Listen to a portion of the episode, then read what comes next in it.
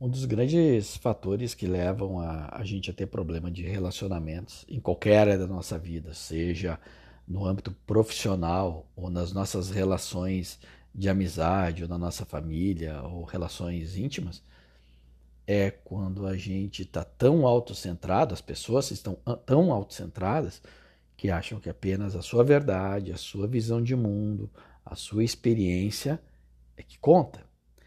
Por mais que a gente negue isso ou negligencie, isso acontece muito.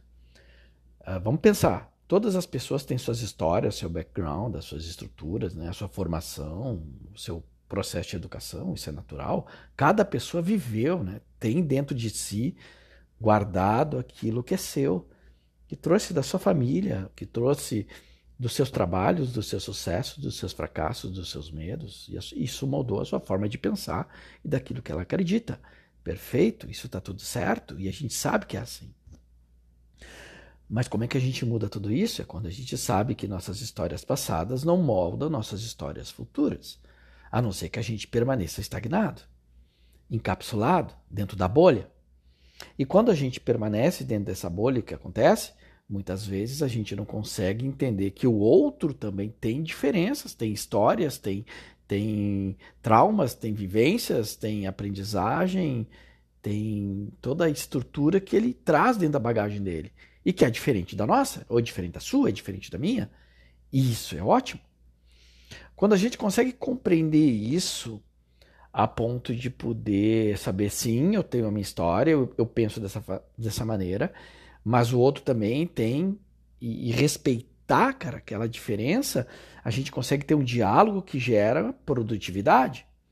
Agora, quando a gente acha que só nós temos razão, é a minha história, e a gente se bloqueia aos demais, aí começam os grandes conflitos dentro das empresas. Fragmentação das áreas, líderes que não conseguem falar com suas equipes, equipes que não conseguem falar entre equipes, né? As pessoas começam a julgar umas às outras, a criticar umas às outras, e aí todo aquele diálogo que poderia gerar uma construção, poderia gerar uma ideia inovadora, poderia gerar um ambiente mais produtivo, acaba gerando toxicidade, distanciamento, fragmentação, raiva, frustração, medo e fuga. E isso muitas, gente, muitas vezes reduz muito a produtividade da empresa. E em casa a mesma coisa. Casais que não se entendem mais porque não conseguem sentar e entender que são diferentes, mas que estão juntos por um objetivo. Então, o, grande, nosso grande ponto, assim que eu vejo, que, que é um valor para a vida em termos de a gente tá conseguindo uh, viver de uma forma muito mais produtiva, mais inteligente, nossas relações, sejam elas profissionais ou não, a gente está aberto a que furar essa bolha de certezas que a gente tem e se conectar com outras ideias uh, como estímulo de percepção e observação, como uma aprendizagem e não tendo que ganhar ou só ou ganhar ou perder, mas sim nos conectar e compreender que existem outras realidades que podem funcionar também. E aí, quando a gente conecta essas coisas com a gente, a gente aprende muito mais e se torna muito mais leve para crescer. Eu acho que esse é um ponto bem importante que qualquer pessoa hoje em dia está tendo que refletir sobre isso.